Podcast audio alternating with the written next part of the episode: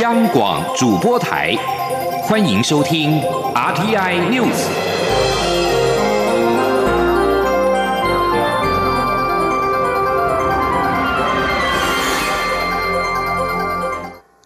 各位好，我是主播王玉伟，欢迎收听这节央广主播台提供给您的 RTI News。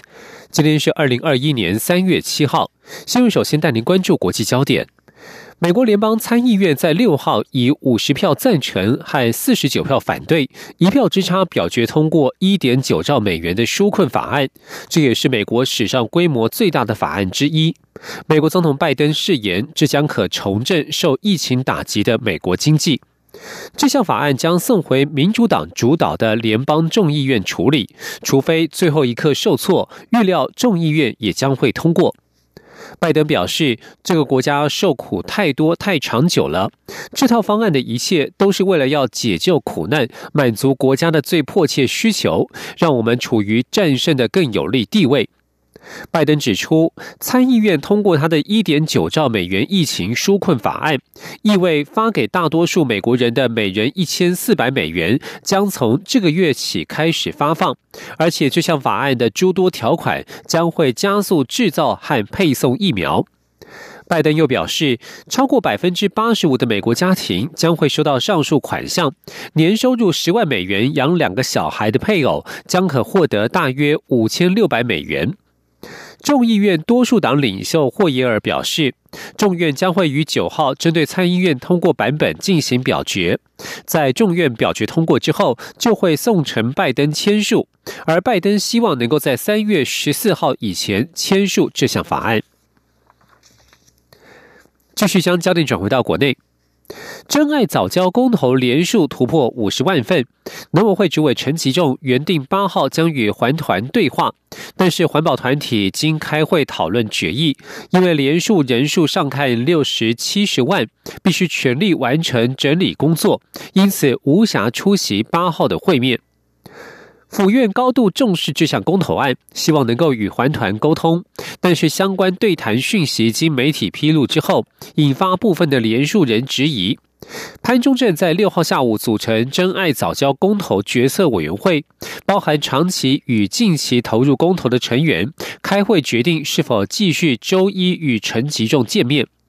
经过讨论，真爱早教公投工作小组在深夜发布声明稿，表示不会出席八号与陈吉仲的会面。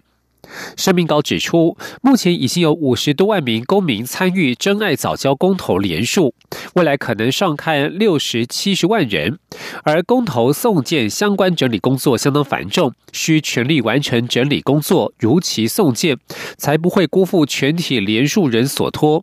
目前已无暇分身他用，欠难出席三月八号之会议。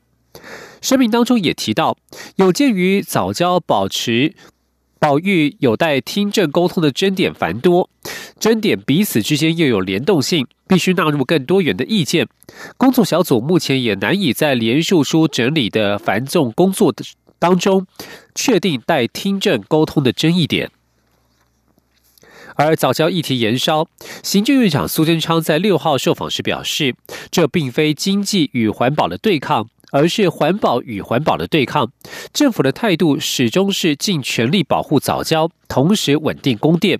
他会请相关部会持续与民间关心此问题的人士沟通，一定尽量让大家完整的知道资讯。真爱早教公投工作小组希望开发单位应该立即停下所有的海事工程，避免对早教生态系统造成无可回复的伤害。政府若有诚意，应召开正式听证会，开启公开透明的政策辩证机制等等。行政院政务委员兼发言人罗秉成表示，任何形式的接触对话，有助于促进双方的了解，或有助于对此议题拉近距离，他们都乐观其成。与环保团体不仅不是对手，而是要进一步握手，拉近距离，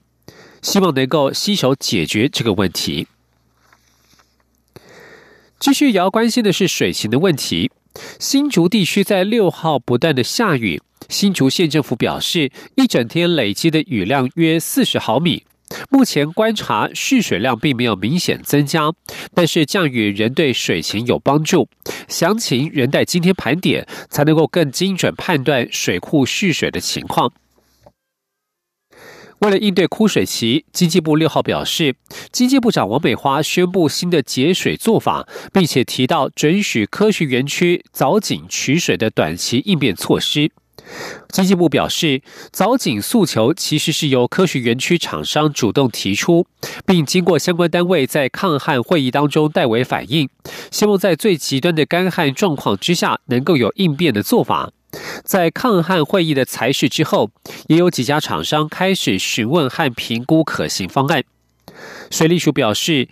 抗旱凿井是不得已，但是必要的规划。如果有需求的业者，经过地质水文评估之后，可向地方政府申请凿井。但是在抗旱结束之后，水井就必须停止使用。水利署表示，目前新竹水情灯号为实施减量供水的橙灯，新竹地区已经调度由桃园石门水库支援每日二十万吨，并且将在三月底提升至二十二点五万吨。此外，也和苗栗永和山水库相互支援。不过，如果后续仍然没有降雨，将不排除加大力道实施进一步的民生及产业节水措施，以延长供水时程，直到梅雨季来临。要来关心的是疫苗的施打工作。国产 COVID-19 疫苗正在进行二期临床实验，却传出目前六十五岁以上高龄者收案进度落后，恐怕影响既定疫苗施打的进度。卫福部长陈时中六号对此表示，未来是科学证据，可考虑先开放，让其他的年龄层先施打。前天央广记者江超伦的采访报道。有媒体报道，国产疫苗实验收案卡关，高端疫苗部分六十岁以上的收案进度落后。卫福部长陈时中六号上午出席卫福部庆祝国际妇女节活动前，面对媒体询问时表示，不排除先开放让其他年龄层施打。陈时中强调，过去各类疫苗施打也都有分年龄施打的情况。陈时中说。对，这里面我们看起来就是一般年龄层的这进度，我们不会说是全部都完成，我们当然是能够希望全部都完成，好才来哈做一个开始，好，但是我们的 EUA 也可以选择不同的年龄层，就让它先上路，只要是科学的数据是完整的，我们让它先上路。当然，我们还是希望能够同时的上路了哈，那这样对高龄者的保护。是会比较好。对于民众担心施打疫苗恐出现副作用，陈时中强调，施打任何疫苗，人体一定会出现反应，有些是免疫反应，部分民众可能出现头痛、肌肉疲劳等副作用，都是预期内的反应，民众不用太担心。他建议民众在施打前先向医师咨询，包括自身是否对食物或药物过敏，由医师评估后再做施打，避免出现严重不良的反应。中国面台记者张超伦台北采访报道。越南规划从八号开始针对优先族群施打 A Z 疫苗，而至于台湾何时会开始接种 A Z 疫苗备受社会关注。中央流行疫情指挥中心指挥官陈时中六号表示，因为是第一批到货的疫苗，指挥中心保持谨慎态度，等待食药署完成检验，提出报告之后才会开始施打。发言人罗义军表示，国际间有关施打疫苗之后的死亡事件调查，英国、美国、韩国都已经调查完毕的事件当中，都没有发现死亡与疫苗相关。而台湾在昨天新增一起 COVID-19 死亡案例，案九三五，也是台湾第十起死亡病例。中央流行疫情指挥中心专家咨询小组召集人张尚纯表示，这起死亡病例有高血压和糖尿病病史，是预后情况差的危险因子。个案在三月初接上叶克膜治疗，但仍然无效。张尚纯表示，目前确诊个案当中还有两例重症，都在使用呼吸器治疗当中。前天记者王维婷的采访报道。中央流行疫情指挥中心六号宣布新增七起 COVID-19 境外移入病例，分别是自菲律宾和印尼入境的移工。指挥中心也宣布，台湾新增一起死亡病例，死亡的案九三五是六十多岁台湾籍男性，这也是台湾第十起武汉肺炎死亡病例。按九三五去年一月到缅甸工作，去年十二月二十四号于缅甸发病，二十九号确诊，三十号住院治疗，今年一月二十七号症状缓解后出院，后续因再度出现呼吸困难，二月三号于当地住院治疗，二月七号搭乘医疗专机返台，入境后收治住院隔离治疗。中央流行疫情指挥中心专家咨询小组召集人张尚纯表示，按九三五虽然二月八号第一次检测的 CT 值较低，但之后检测就上升，整体看起来并无二次感染的情况。张尚纯也说，按九三五有高血压和糖尿病史，对于痊愈较为不利。三月初曾使用叶克膜抢救，但仍然无效。张尚纯说。那到三月初的时候就没有办法再继续维持，就开始使用叶克膜。嗯，在我们用了抗病毒药物，用了类固醇，那也也用了免疫球蛋白等等的。那可是最后还是没有办法。那一部分原因当然是因为他的年纪也是比较大的。也此外，这他有糖尿病、高血压，在我们过去的分析统计里面，我说国内外的分析统计里面，都是可以看到高血压、糖尿病都是预后比较差的一个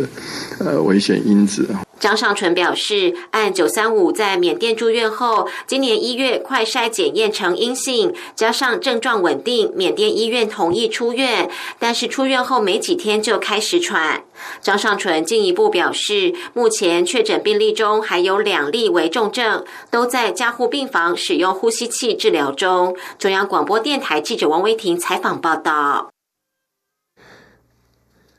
身兼民进党主席的蔡英文总统在昨天傍晚出席了二零二一会作室国务卿研习班成果发表及结业式时表示。政府的改革并非三言两语就能够做到，改革必须对政治有现实感，也要在各种利弊得失之间做出权衡。蔡总统期许年轻世代能够成为一名精炼的改革者，既能够保有价值理念，又能理解政治现实，这才是台湾需要的政治人才。前天记者王威婷的采访报道。民进党主办的国务卿研习班活动，六号傍晚在彰化举行成果发表及结业式。蔡英文总统出席结业式致辞时表示，与年轻世代创造新的连结和新的活力，是民进党的传统。民进党的青年工作支持青年有机会走进台湾社会各个角落，并不是把年轻人当成样板或点缀，而是希望结合年轻世代的热情、理念、好奇心，以及对新科技。新趋势的敏锐观察力，集结改变的力量。蔡总统以推动彰化成为风光大县为例，指出发展风电与光电固然可以创造干净的能源，但是也可能排挤渔场或农地，必须在兼顾环境生态跟农渔业发展之间仔细权衡沟通，找出最适当的方案。蔡总统表示，他期待年轻世代可以成为更精炼的改革者，这才是台湾需要的政治人才。蔡总统说。我要进一步的期许大家开始学习，成为一名更精炼的改革者，能保有价值理念，又能够理解政治的现实，然后能够在现实当中耐心的说服，尽力的折冲，达成改革的目标。哦，这就是台湾所需要的政治人才。那我也希望大家能够成为这样的政治人才。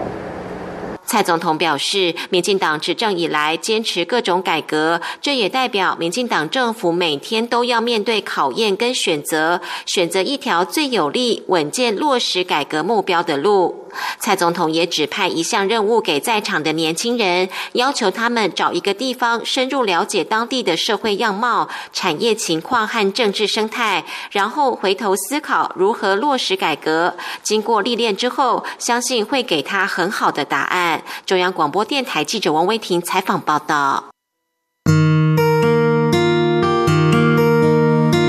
无限向全世界传开，永恒的关怀来自台湾之音。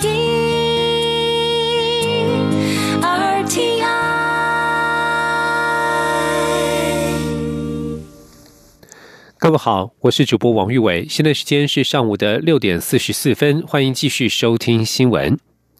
全日空与日本航空三号宣布，由于瑞士管理资料管理业者遭不当入侵，导致全日空约一百万件及日航约九十二万件的顾客资料外泄，但是均无受害之余。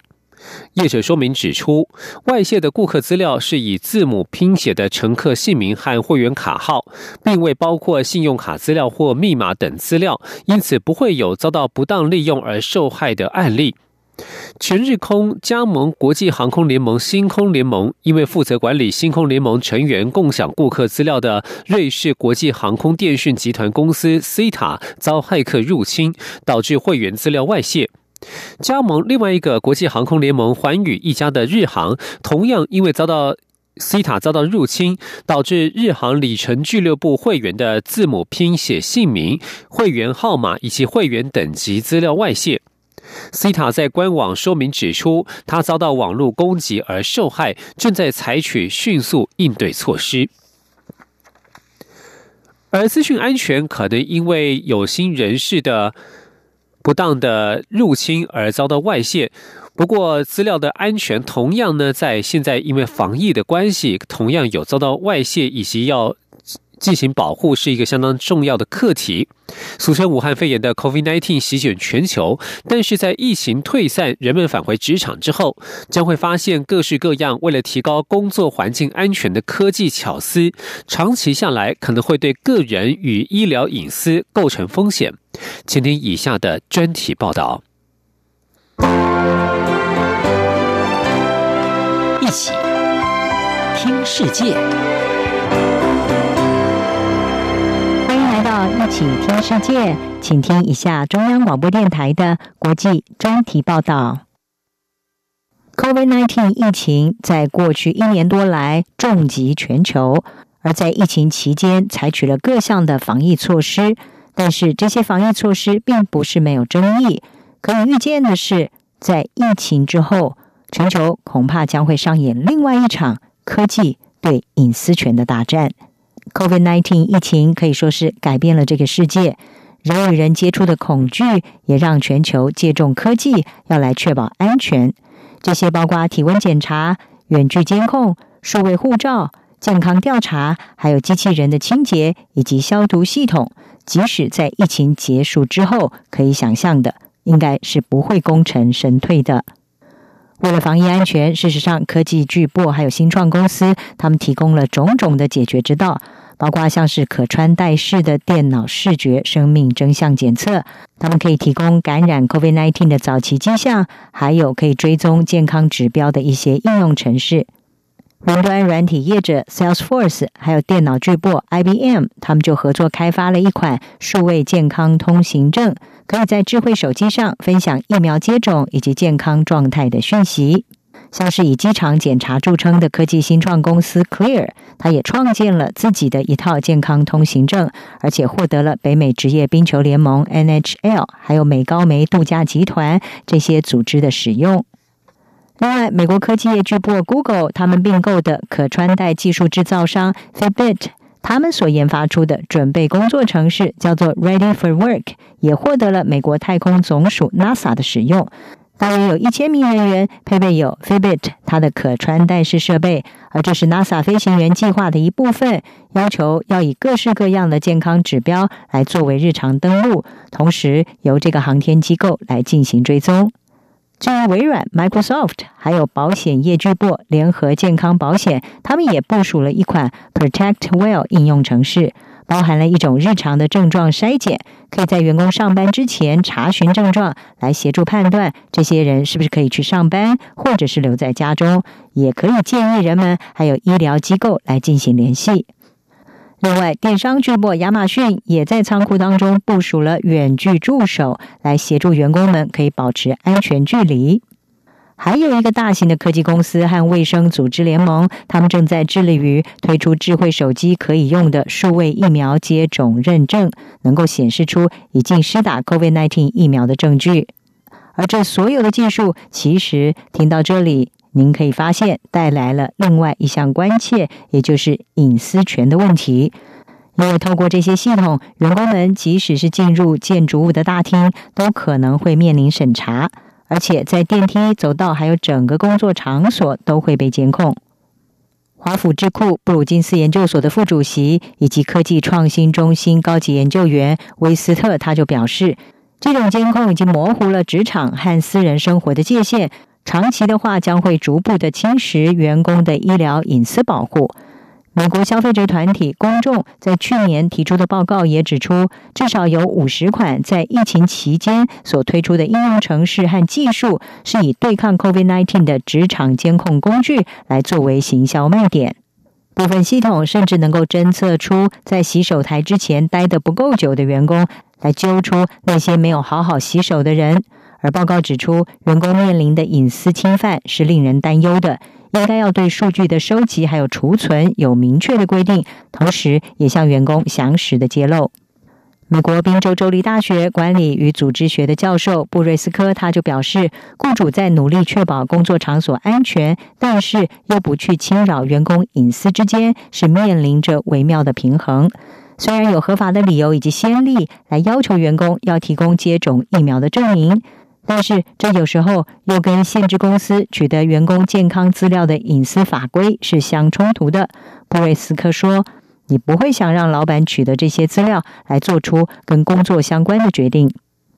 布瑞斯克他表示，有许多的雇主都仰赖第三方的科技供应商来处理这些监控，但是这么做将会让资料分开，也同样的是具有风险的，因为部分业者的商业模式是涉及收集资料，并且从中获利。而这么一来，就会构成隐私风险。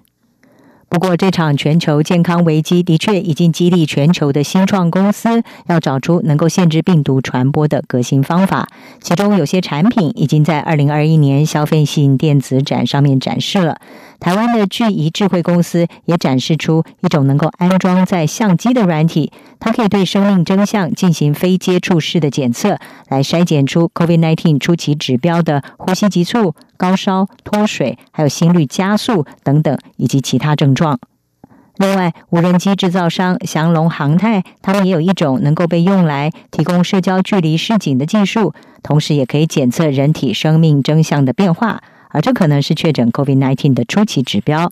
还有一家参展的 Misty Robotics，他们是推出了可程式控制的机器人，既可以当做健康检查的监视器，还可以设计来对门把这些经常使用的物品表面做消毒。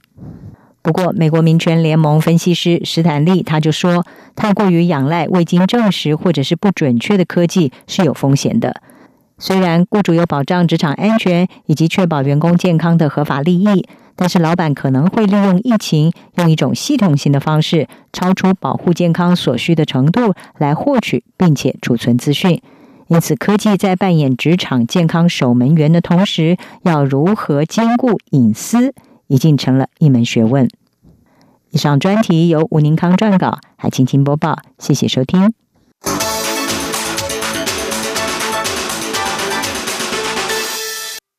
继续关心国内政坛焦点，国民党智库副董事长连胜文日前表示，开始考虑竞选党主席。媒体报道，连胜文近日分别拜会前高雄市长韩国瑜和前国民党主席朱立伦。连胜文在六号受访时表示，向韩国瑜和朱立伦请教对国民党与国家发展的想法，受益良多。媒体追问此举是否要结盟反江？连胜文表示，国民党不是专制政体，这样的说法不合理。今天记者王维婷的采访报道。国民党主席选举烟硝味越来越浓。媒体报道，继之前表态开始思考竞选国民党主席后，国民党智库副董事长连胜文在春节期间拜会前高雄市长韩国瑜，近日接着拜访前国民党主席朱立伦。连胜文动作不断，外界解读是为了寻求竞选党主席的支持力量，或者结盟反对国民党现任党主席江启臣。连胜文六号受访时表示。他拜会韩国瑜和朱立伦，请教他们对国民党对国家发展的看法，受益良多。连胜文表示，与韩朱两人谈论的话题很广泛，并非只有党主席选举或是党的改革等议题。连胜文说：“所以不会是只有一个议题，有很多的不同的议题在讨论。”去找韩市长的时候，他有提到鼓励你选党主席的事情吗？呃，这几位大哥其实一直都很鼓励我们做很多事情哈。那我想我们对他的态度也是一样，不管他们是在位置上或不在位置上，输或赢，我们都是非常尊敬他们的。因为在我们的字典里面没有“现实”这两个字，所以他们对我们的各种的指导，我们都非常乐意的接受。媒体询问韩国瑜是否为要不要参选党主席的考虑因素之一，连胜文回答：他考虑的事情很多，最重要的是能为国民党做些什么。媒体追问韩国瑜是否同意一起合作支持连胜文参选党主席，而跟朱立伦会面是否为了结盟反江？连胜文表示，他不能代替韩国瑜回答这些问题，而且国民党不是专制政权，所谓拜访就是结盟反对谁的说法不合理也太夸张。另外，媒体也报道指出，连阵营内部对于连胜文是否要参选党主席正反意见拉锯，连胜文也表。表示，一旦下定决心要做的事情，就会往前走。中央广播电台记者王威婷采访报道。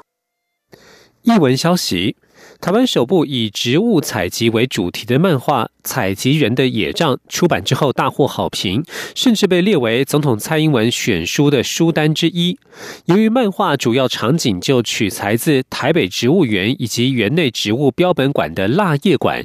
出版社特别在台北植物园内的古迹蜡叶馆推出《采集人的野帐》漫画展，现场展示漫画手绘彩图原图，并且搭配漫画当中蜡叶馆的实景。场景即日起展出到四月十八号为止。前天央广记者江昭伦的采访报道：一九二四年，在现今的台北植物园内，台湾最古老、典藏最丰富的植物标本馆——实业馆落成。那是台湾原生植物调查大跃进的黄金年代，药草繁花，经由采集人的采集鉴定成为标本，而采集当下的记录则被称之为野账。